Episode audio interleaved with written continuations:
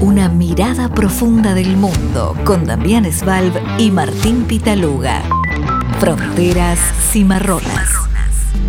Muy buenas tardes a toda nuestra audiencia de Fronteras Cimarronas por Radio Cultura 97.9 todos los miércoles de 6 a 7 de la tarde con Damián Svalb analista político, y Martín Pitaluga, quien, quien les habla. Hoy una tarde eh, agradable, ¿no, Damián? ¿Cómo estás? Hola, Martín, buenas tardes. Sí, muy linda. Ya estoy teniendo un poquito de frío, ¿no? Pero bueno, es una cuestión mía ya personal, pero es divina, está, está divina. El ah, otoño. Arrancó fría la mañana. La mañana fría, después mejora, pero estamos bien, ¿eh? Estamos muy bien. ¿No usas gorrito, no? Para la... No, tengo que aplicarlo, ya me lo dijiste ya de la temporada pasada, así que este año quizás invierto y, y compro un gorrito. Bien, bueno, hoy vamos a hablar eh, de eh, principalmente dos temas importantes, dos grandes temas. Uno de América Latina, las elecciones que ya pasaron, que ya fueron en Paraguay, con una eh, victoria bastante importante del Partido Colorado, del, del, candidato del Partido Colorado, Peña, joven, de 44 años. Y también después vamos a hablar con este eh, Montoya. Daniel Montoya, Daniel Montoya, que es un analista político, amigo de, de Fronteras y Marronas. ya hicimos algunos programas con él y podcasts con él. Este... Sí, es un analista político que tiene una particularidad que va al territorio. Cuando analiza los fenómenos políticos, viajó en 2016 a Estados Unidos para seguir la campaña de Trump. Podríamos decir que fue uno de los primeros que lo vio venir a Trump, ¿no? Entonces fue el medio este norteamericano, ahí a esos estados que terminaron siendo decisivos, y empezó a palpar cómo la gente estaba muy enojada, muy descreída de la política tradicional. Entonces hablaba con empleados de las ex fábricas automotrices de, Detroit y de otros lugares, y nada, se empezaba a ver algo ahí que, estaba cambiando, ¿no? Ex, ex votantes demócratas se transformaron prácticamente en... Eh, no, en seguidores de Donald Trump. El enojo del voto blanco, ¿no? claro. y él lo vio, es muy interesante. Después podemos pasar al. ahí donde se puede ver en YouTube. Pero es un laburo interesante. Y lo mismo hizo algo parecido en Paraguay. También hace creo que un par de años, ahora después un rato nos va a contar el bien, eh, en el Paraguay profundo también, un país que bueno, vos algo conocés, Martín, pero es un país bastante particular, Paraguay, ¿no? Muy complicado Paraguay, la verdad que es un país que por ahí tiene buenos números, los números que le gustan al Fondo Monetario Internacional, tiene un crecimiento de aproximadamente un 5 4%, una estabilidad, una inflación también baja, eh, menor inclusive que la de Uruguay, pero con una enorme eh, desigualdad y una cantidad de situaciones que mm, nos hacen dudar de, la, digamos, eh, calidad democrática. Vamos a verlo con Daniel Montoya, un politólogo del terreno, ¿no? No de salón, ¿no? No, no, por eso, por eso me parece que tiene una mirada interesante, aparte tiene un análisis político bastante, bastante fuerte de eso y conoce muy bien los fenómenos electorales. Él trabajó también ahí, así conoce a los protagonistas, hizo entrevistas. Así que en un ratito vamos a ver. Lo que podemos decir es que los paraguayos fueron a votar y una gran mayoría decidió que el oficialismo permanezca en el poder hasta el 2028. Santiago Peña, que es el candidato del Partido Colorado. El delfín de Cuate, ¿no? Sí, de, Cartes, perdón, de, de, Cartes, eh, expresidente. claro, que tiene unos problemas importantes en términos judiciales, Cartes, que no puede entrar a Estados Unidos, si no me equivoco. No porque puede. está acusado por la justicia norteamericana de corrupción y narco lavado, en fin, una cantidad de, acusaciones muy graves. Sí. Eh, eh, así que, bueno, nada, eh, fue un triunfo que podemos decir sorpresivo porque se esperaba también que, hubiese de, cierta manera una, una, elección más pareja. así que bueno, logró el éxito.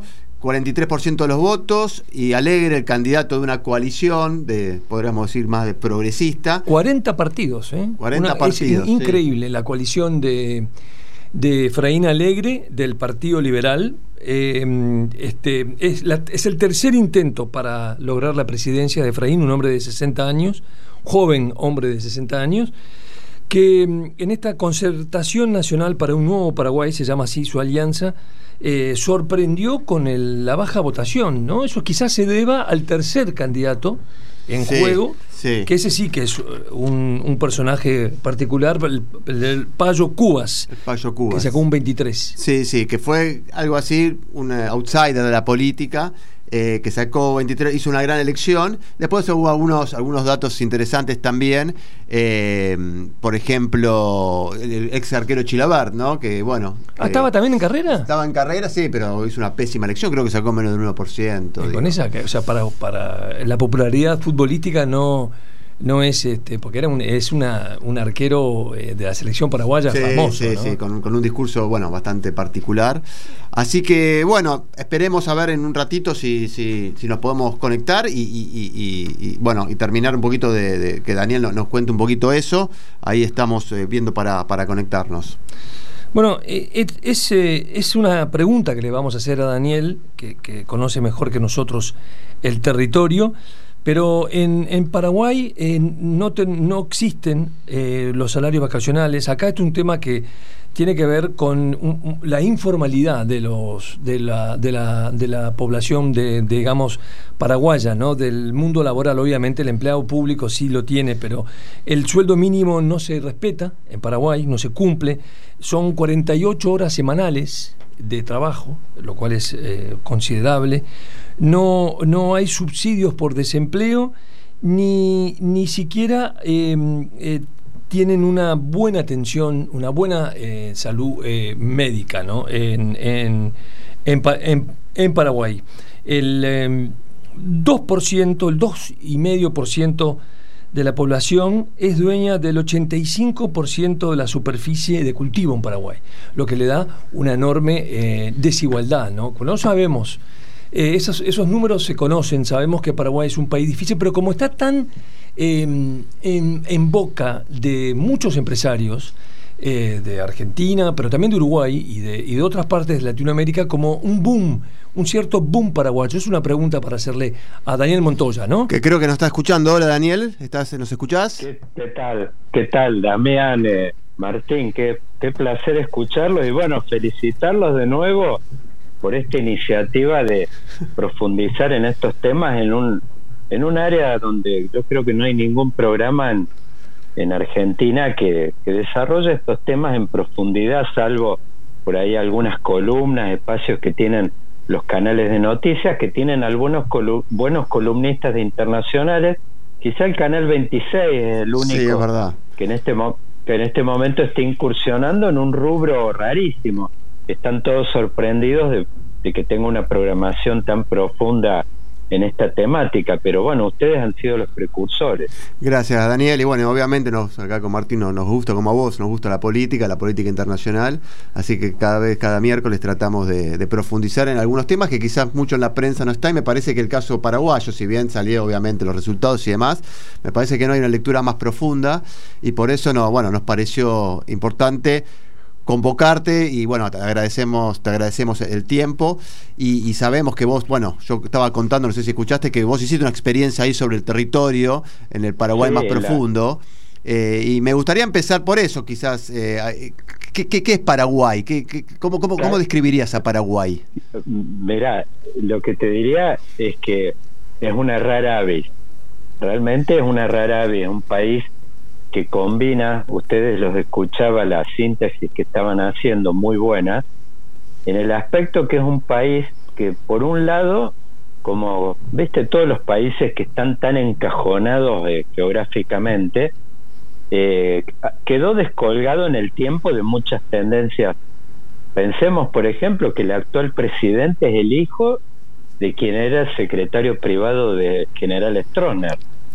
Eh, es un país que tardó en engancharse en su momento en la ola democrática tan fuerte de principios de los años 80 y salió casi sobre los 90 del, sistema de las dictaduras eh, y después, y por eso cuando yo les decía salió, salió a media en el aspecto que es un país donde, y tiene mucho que ver con las construcciones opositoras generalmente que tratan de buscar los opositores al Partido Colorado algún anclaje en la sociedad civil, pero una sociedad civil que es como la Atlántida, viste que todos hablan de ella, pero nadie la puede localizar en el GPS. Eh, Con la sociedad civil paraguaya pasa algo parecido, es muy embrionaria, eh, la calle es una calle muy fría, tratan en general todos estos movimientos de agitar, pero no, no, no consiguen, es como una sociedad civil que tarda en aparecer. Pero por otro lado, por eso les decía de Rarabi, de que es un país curiosamente conectado con algunas eh, tendencias de época eh, y con temas de la agenda internacional tan importante. Ustedes, ahí lo escuchaba Martín, por ejemplo, que mencionó el caso del presidente Carter, del expresidente que es actual presidente del Partido Colorado. Bueno, de repente Carter aparece asociado a temas, eh, este en particular que tiene que ver con las sanciones de Estados Unidos, es que, por ejemplo, el grupo aparece conectado con Hezbollah. O sea, ahí es un tema muy, muy candente y que está muy vinculado a este avión iraní que quedó, que creo que el avión está más allá que la tripulación eh, se ha podido ir de Argentina, pero ese avión paró en Asunción justamente y hay una fuerte sospecha y ahí es donde el gobierno americano impone sanciones durísimas, lo expuso tanto a Carter. Imagínense una cosa, el Partido Colorado tiene dos vertientes. La oficialista, que es la que con la que ganó Mario Abdo en aquella elección que yo recorrí el territorio, que estaba presentando de candidato el actual vicepresidente Hugo Velázquez. Bueno, la embajada americana lo bajó declarándolo significativamente corrupto y vinculado a estas redes internacionales, tanto de lavado de dinero como de terrorismo. Y por el otro lado, la vertiente que ahora actúa como opositora, apadrinada por el presidente Carter. Pensemos que el actual presidente Santiago Peña es director de uno de los bancos, eh, hasta este momento, de uno de los bancos del grupo Carter, eh, que es el Banco Basa. Bueno, eh, eh Carter eh, el gobierno americano lo sancionó y lo sacado de todo este sistema internacional de transferencias, del SWIFT, no puede, tiene bloqueadas las tarjetas de crédito, el banco, inclusive el Partido Colorado fue a esta elección con todos los estados financieros y bloqueado los tentáculos que tienen, porque los partidos allá se financian eh, las campañas dentro del sistema bancario, eh, también piden créditos y bueno, estaban bloqueados por todos lados. Entonces aparece de repente, como les decía, un país por ahí eh, atrasado en muchos aspectos, pero por el otro lado, lo, que comentaba Martín de las grandes conexiones a nivel de negocios, vemos muchas de las marcas, eh, gastronomía, bancos, eh, shoppings, un montón de cosas que eh, pertenecen a las grandes cadenas internacionales, un país muy conectado en los negocios que de alguna manera hace de una especie, yo les diría, de principado como ocurre en Europa, quizás con Liechtenstein, con estos principados que hacen un poco quizás de paraíso fiscal de mucho dinero mal habido de, de, los principales países de la región o que en su momento, por ejemplo, el gran boom de desarrollo inmobiliario que eh, tuvo Paraguay a mediados de los 2010, 2012, por ahí, tuvo que ver justamente con que en Argentina tenía el cepo y Brasil en aquel momento también, enfrentando todo ese proceso de lo que fue la destitución de Dilma, todo eso, y bueno, es como que Paraguay eh, ahí en ese momento se convirtió como en un gran receptor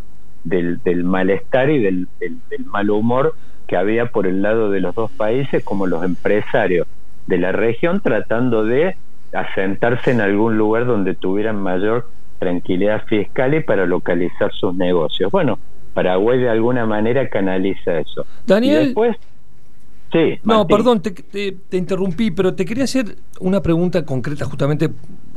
¿Cómo explicás el aplastante triunfo, porque no sé, de alguna manera tenemos que definirlo, de Santiago Peña con un 43% frente a Efraín Alegre, que los pronósticos le daban mejor, una votación mejor de, de, 28. ¿Qué, ¿Cómo explicás ese, ese éxito del Partido Colorado que está en el poder desde hace casi 70 años, ¿no? Para, para decirlo. Bueno, ahí, ahí te digo, tiene una estructura de afiliados del Partido Colorado, que es lo que yo vi eh, participando en los actos de alrededor de un millón seiscientos mil, un millón ochocientos mil afiliados que prácticamente constituyen, yo te diría, una base Casi, casi 50% de los que votan, votaron creo 4 millones y pico, ¿no? Claro. Tal, cual. Ellos siempre tienen un piso como que empiezan a contar votos a partir del 40%. Si uno ve el score que han tenido, es prácticamente idéntico al que tuvo Abdo. Y imagínense, en un contexto, Abdo es la gestión, la administración con el nivel más bajo de aprobación a nivel de la región de cuatro años han tenido tres años con crecimiento negativo y eso no les mella ni siquiera un voto. No, con la embajada de Estados Unidos encima, digo, no, no, digo. No, bueno, los expuso prácticamente, eran conferencias de prensa, han hecho como tres o cuatro el embajador en Estados Unidos, y creo que en sí también muestra, han tenido un cierto contenido, me parece que hasta de torpeza, eh, política, en el sentido que Paraguay es un país que siempre ha crecido, ha nacido muy orgulloso de su, de su, digamos, de su nacionalidad y de la adversidad. Su historia. Es una nación prácticamente, claro, la gestó la guerra de la Triple Alianza y la adversidad. Entonces el hecho, ellos vieron y de alguna forma agitaron una especie de bandera como la que agitó Perón en su época en el 46 con el Breiden o Perón, algo parecido. Bueno, eso por un lado, pero por el otro lado, con lo que preguntaba Martín, está el tema de la división opositora y es ahí donde yo les decía de la rara avis paraguaya. Aparece de repente un candidato que yo lo entrevisté en su momento en mi espacio mediático que es Payo Cuba, que es un candidato muy conectado con estas vertientes de época de estos outsiders que aparecen inclusive con un libreto prácticamente que se ha replicado en otras elecciones. Por ejemplo, no reconocer el resultado electoral, denunciar fraude y bueno, en este momento está la calle paraguaya totalmente agitada, inclusive Abdo no ha podido viajar ahora a la unción del, del rey de Inglaterra, no ha podido eh, viajar porque en este momento tiene muchas de las arterias cortadas que es por una, una agitación de Payo Cubas, que vive de Ciudad del Este natural, y ha lanzado una movida de una marcha eh, por vía terrestre desde Ciudad del Este hacia Asunción, donde él mismo no está logrando avanzar 50 eh, kilómetros diarios por el tema de que va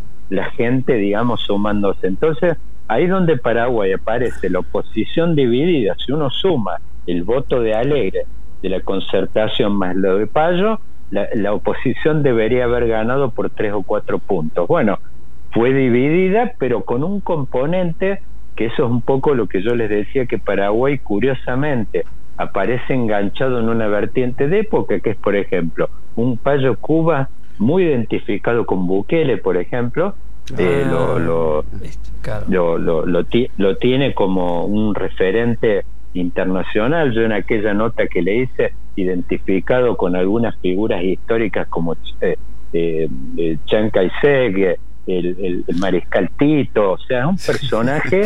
Aparte explícitamente, ¿no? Sin esconder nada, ¿no? Todo abierto. No, no, sin esconder nada y además con propuestas de pena de muerte. Una de las propuestas que llevó la campaña era quemar las grandes cadenas.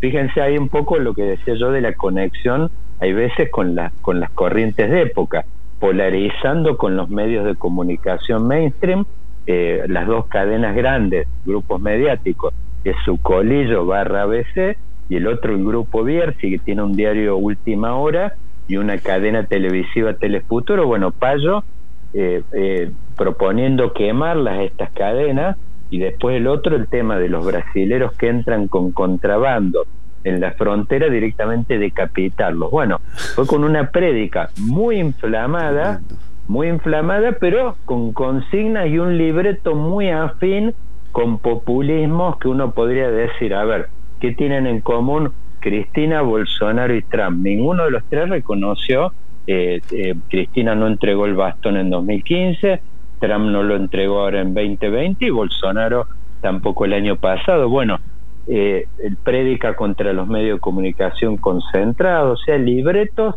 afines y el tema de una vez que se produce el resultado electoral, desconocerlo y agitar la calle. Digo, en sintonía un poco con lo del 6 de enero en el Capitolio y bueno, lo que ocurrió con, con, con Bolsonaro, los manifestantes entrando al plan alto, rompiendo, bueno, obras de arte históricas, cosas de ese tipo, o sea, aparece de repente un componente antisistema como paraguayo Cuba muy y además conectado con algo que Martín destacó, que yo en la entrevista que tuve con él, él lo mencionó, que Payo, él me decía en aquel momento, yo soy un termómetro de los paraguayos que ganan entre uno y dos dólares diarios, que no es nada más y nada menos que alrededor del 45% de la población.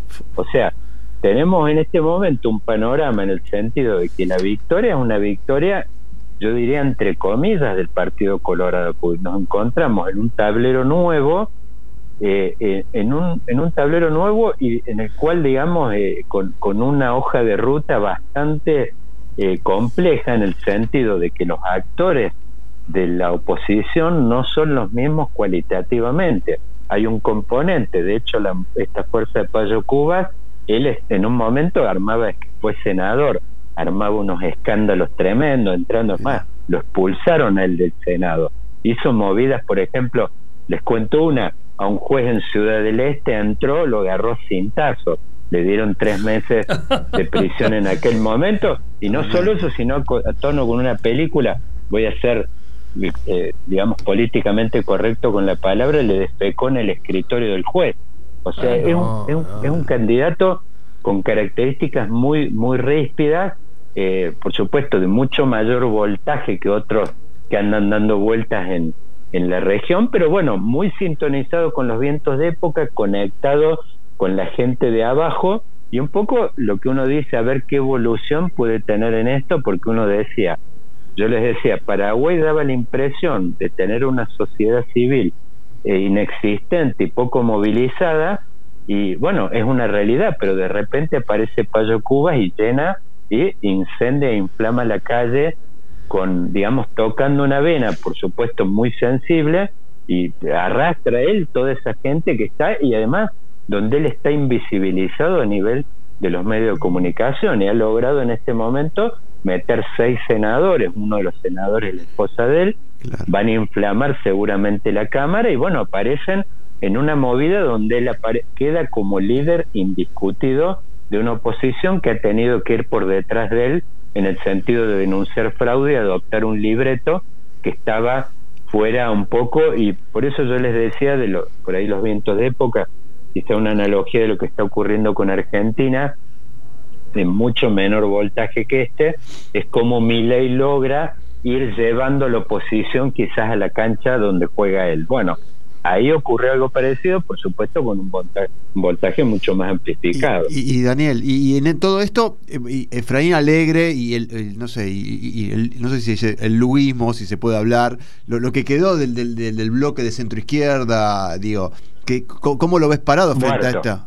Ah. muerto. Quedó el, el, para esta elección, para Lugo, para la fuerza que se llama Frente Guazú, ha sido el, la gran última tachuela en el ataúd. Claro, no sacaron ni 1% y después todo el arco.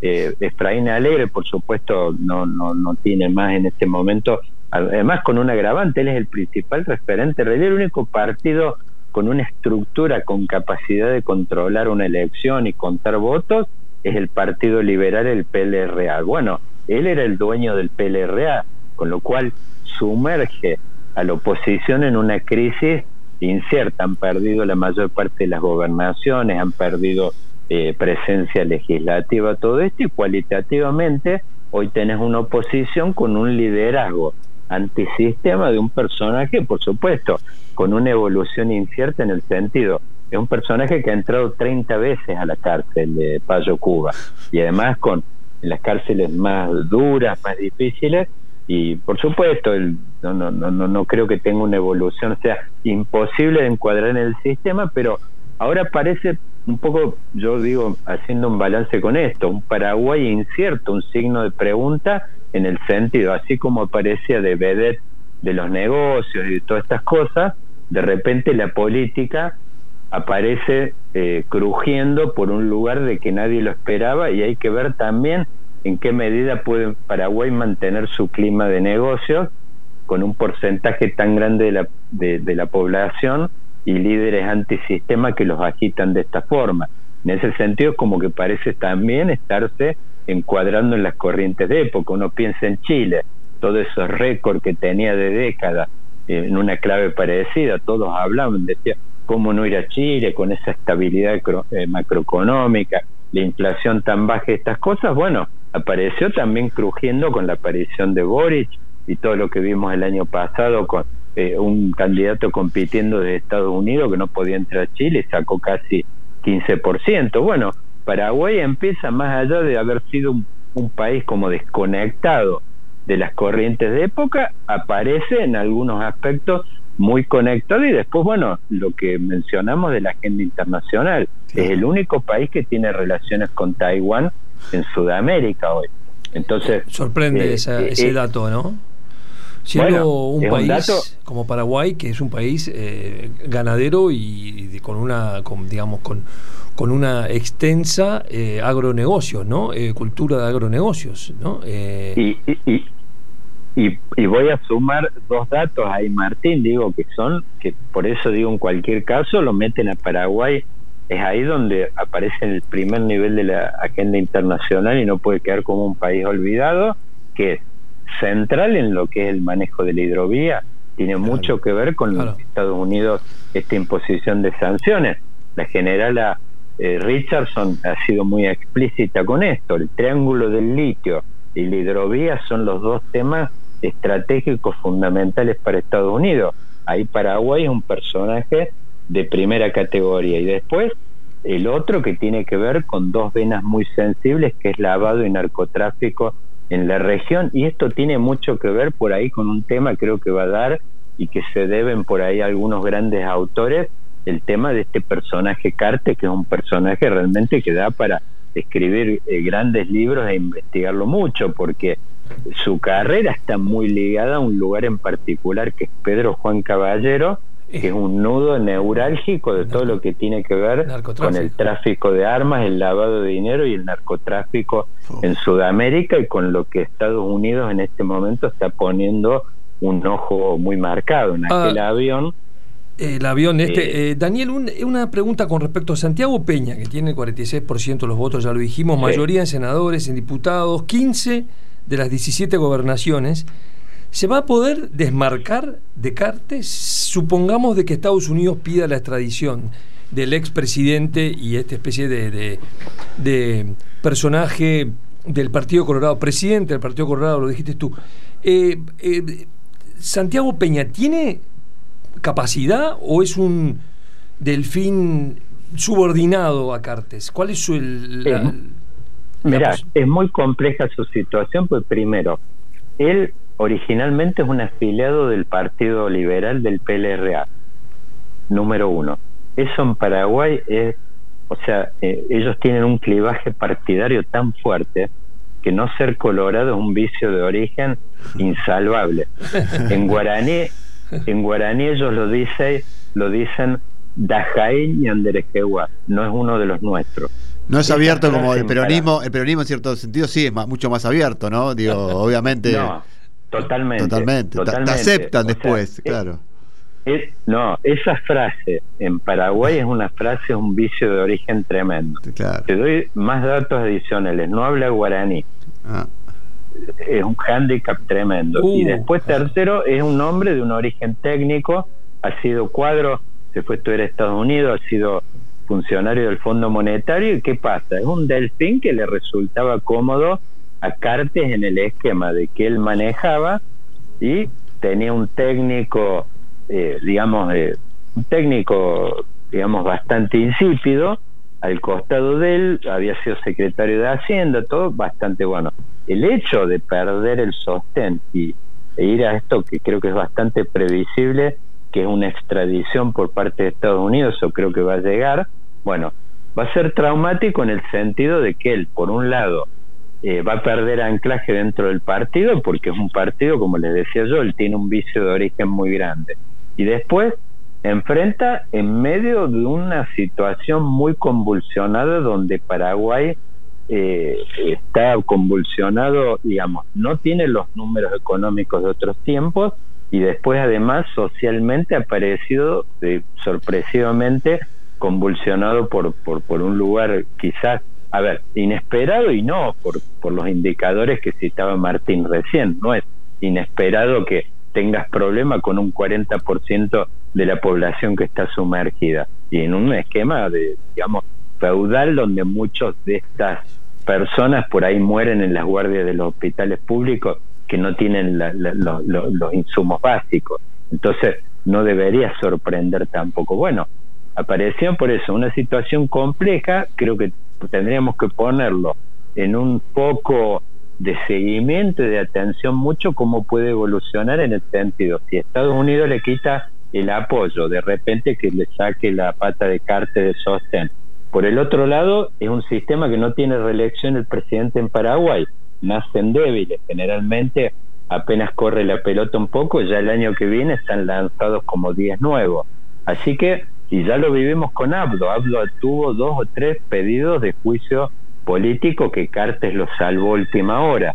O sea, en realidad el Partido Colorado es muy convulsionado internamente. Así que Peña va a enfrentar una situación bastante compleja y yo creo que él la tendría que salvar por vía realmente de tener un muy buen gobierno y encontrar rápidamente una forma de hacer pie. Si él no logra hacer pie en este primer año con medidas muy inteligentes y sobre todo leer bien lo que significa tener un 25% de voto antisistema. O sea, si él no hace esa lectura rápidamente en un contexto de crisis, él, eh, digamos, arranca con un país que no crece hace cuatro años. O sea, arranca en un contexto complicado. Si él no hace una buena lectura, yo creo que podemos tener un Peña, eh, digamos, que, que se acerque inclusive a, a, una situación más peligrosa que la que tuvo Abdo, que ya estuvo dos veces en la cuerda floja y lo salvaron una vez, lo salvó Trump, que fue la hija de emergencia de Estados Unidos, una noche que estaba, digo, a, Paraguay, una noche que estaba el pedido de juicio político prácticamente al caer, ya estaban los votos y Trump mandó a la hija que lo salvara. Así que, bueno, va a ser una situación compleja la de él y va a tener que buscar seguramente anclaje en una oposición que con la cual el Partido Colorado tiene una relación muy mala. Daniel, este, muchísimas gracias. El 15 de agosto asume y ahí se verán un poco cómo, cómo las cosas siguen en Paraguay. Muy claro tu análisis.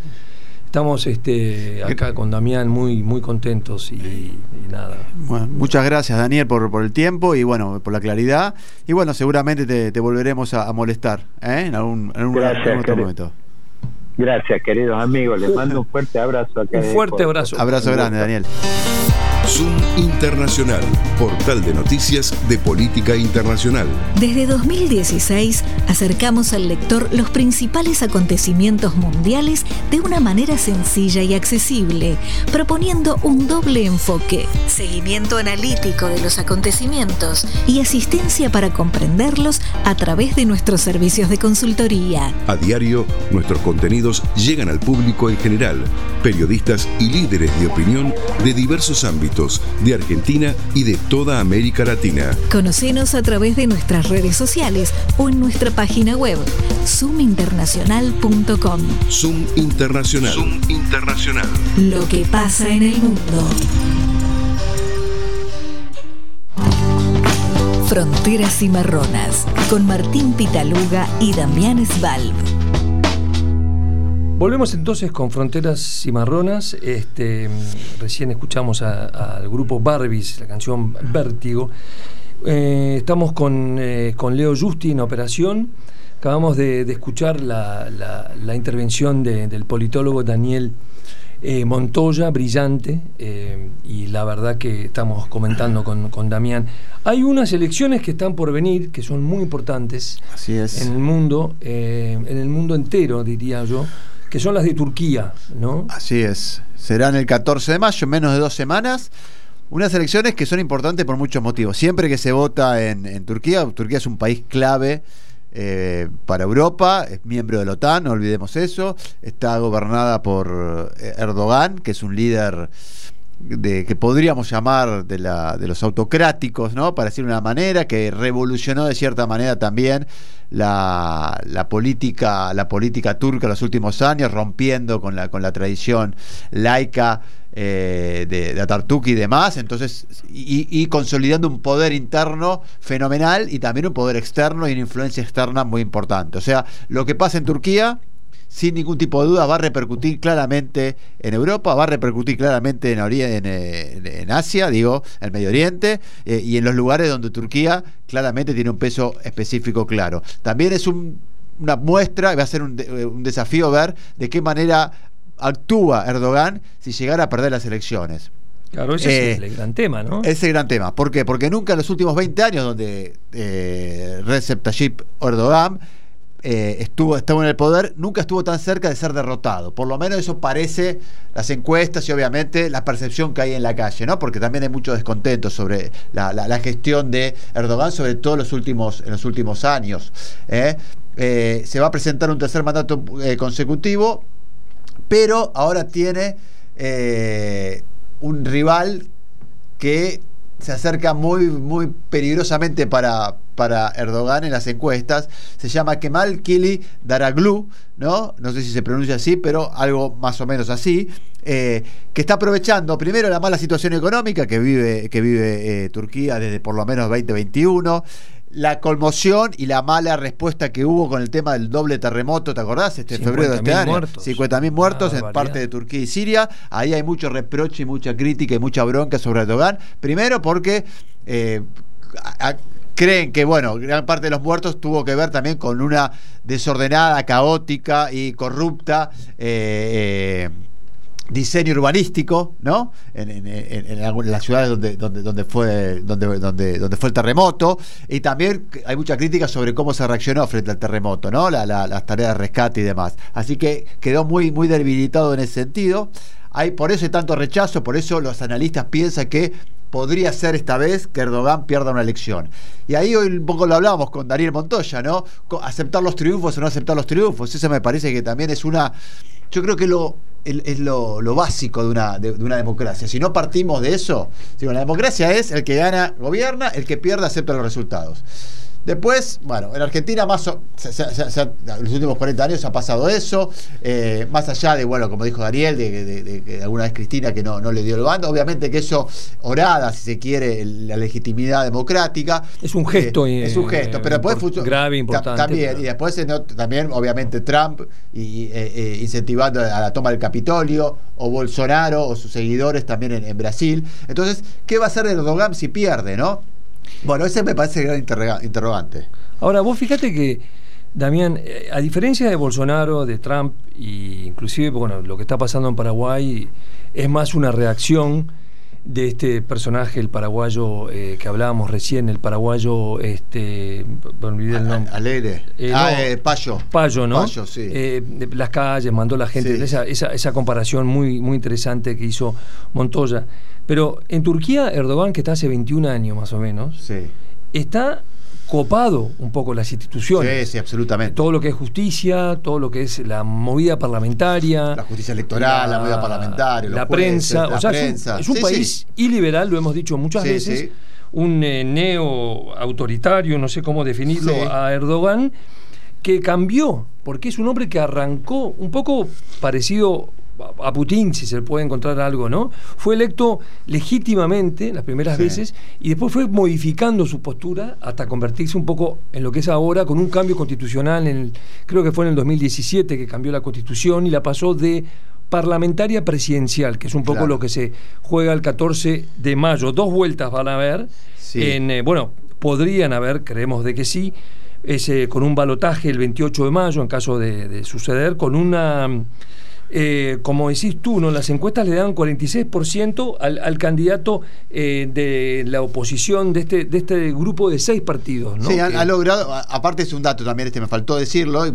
está bien que, que, vos lo trajiste, que lo que la oposición logró esta vez es la unión de seis partidos importantes, que van desde la, de la del progresismo, si se quiere, de la socialdemocracia o centro izquierda, como quieras llamarlo, hasta la extrema derecha eh, con algunas cuestiones también muy, muy de, sensibles que la, por ahora la están tratando de, eh, eh, dirimir lo más tranquilamente posible, que tiene que ver con el rol de los kurdos y demás, ¿no? Porque ahí tenés partidos más religiosos, nacionalistas, muy extremos. Dentro de los kurdos. Hay ah, dentro, dentro de los seis, de los seis partidos. Hay partidos más pro kurdos, si se quiere, y hay partidos que no quieren saber nada con eso. Entonces, lo que ha logrado Kiri Daraglu, que este hombre de 74 años, ¿eh? Eh, posicionarse como una, figura eh, sin gran carisma, pero bien visto por la gente, lo ven como un hombre, no sé si bonachón, ¿no? economista eh, fue parte del gobierno en un momento de, la, de la AKP, eh, del partido de, Erdogan. en el gobierno, pero bueno, Erdogan estuvo haciendo purgas fuertemente durante todos estos años, y bueno, de hecho creo que los, los intendentes, no sé si es la palabra, o jefe de gobierno de Estambul, Sí, eh, alcaldes. Alcaldes y de, son también son ex eh, socios de él o, ex, ex, integrantes del gobierno. Sí, apoyan, eh, están apoyando ahora al Partido Popular Republicano, que es el partido este de seis partidos, digamos, que, que están en oposición. Qué mal Qué mal se llama Kelly Chagoglu. Eh, No, no, este. no sé bien cómo se pronuncia, pero por ese lado. Este, ahora, eh, los kurdos, que son aproximadamente 6 millones, están cuestionados, están perseguidos por Erdogan, ¿no? Y por muchos otros gobiernos, porque recordemos que el pueblo kurdo es un pueblo sin país, sin territorio, que está entre Turquía, Irak, Siria, ¿no? Y, el partido, em, hay fracciones, ¿no? Hay partidos democráticos más, más moderados y hay sectores que están en lucha armada, digamos, que son acusados de terroristas, ¿no? Yo no sé si, si la Unión Europea los define como terroristas, pero es un gran tema el, del, el, de los kurdos, em, porque Erdogan... Em, que, que, no olvidemos que Turquía está en la OTAN y es uno de los eh, principales eh, motores de la OTAN, porque además la industria armamentista turca es importante, no es eh, menor. Y te acordás ahora cuando entró Finlandia a la OTAN, faltaba la, aprobación de, Turquía, creo que todavía falta la de Suecia, si no me equivoco, y tiene que ver con esto, con el reconocimiento de estos países al partido kurdo que ellos consideran un grupo terrorista. Eh, así que es, es, un tema muy sensible. Y me parece que ahí, bueno, lo que está tratando de hacer como la contracara de, Erdogan, eh, el candidato de la oposición, es justamente esto, tratar de abrir los brazos y eh, pactar un poquito, mostrarse de cierta manera como el hombre de la reconciliación nacional, porque si algo se lo acusa a Erdogan justamente es de generar muchas grietas, ¿no? ¿A qué me refiero con esto? con el tema de las mujeres con velo, era un laico bastante furibundo y bueno, ahora es como que empieza a aceptar algún algunas cuestiones y dejó de estigmatizar él y, su, partido. Modera, eh, digamos. Claro, claro. Los partidos laicos generalmente en muchos países donde está muy fuertemente la presencia de la religión, eh, se, radicalizan, entonces pasan de una crítica a la religión claramente a una estigmatización. Entonces está tratando de acercarse a eso, a los nacionalistas conservadores, como te decía antes, hay partidos nacionalistas muy, muy, muy fuertes, y hay un partido democrático de los pueblos, que es un, partido kurdo autonomista, ¿no? Y de izquierda, y está dentro de la coalición. De los seis. De los seis. Entonces él le abre las puertas a ese partido, eh, y bueno, él y los otros más, ¿no? Eh, así que eso me imagino que ahora, como siempre, lo hablamos siempre en Israel cuando lo querían sacar a Bibi. Claro, eh, todos contra Erdogan, es un poco parecido. Es un poco parecido. Es, un, poco parecido. Yo creo hay que ver cómo eso afecta después a la hora de la gente a la hora de ir a votar. Porque bueno, mucho lo, que pasa es que me parece que siempre predomina el cansancio a los liderazgos tan, eh, eh, tan fuertes, ¿no? Entonces, eh, lo que pasa es que sí, los pueden sacar a Erdogan, pero después van a tener que gobernar. Y ahí está el, desafío, me parece, del candidato opositor, de los opositores en general. así que hay mucha expectativa, pero de nuevo, Martín, me parece que hay que estar atento a la reacción de, de Erdogan, ¿no? A ver de qué manera. hay algunos antecedentes que hablan de que eh, no, no, Erdogan no, recibe eh, siempre muy bien los resultados que no le son favorables, ¿no? Eh, recuerdan que en la elección del recuento 2014 se produjeron algunos cortes de energía en algunos lugares que hubo sobre denuncias sobre no sellados en 2017. ahora dice que por el terremoto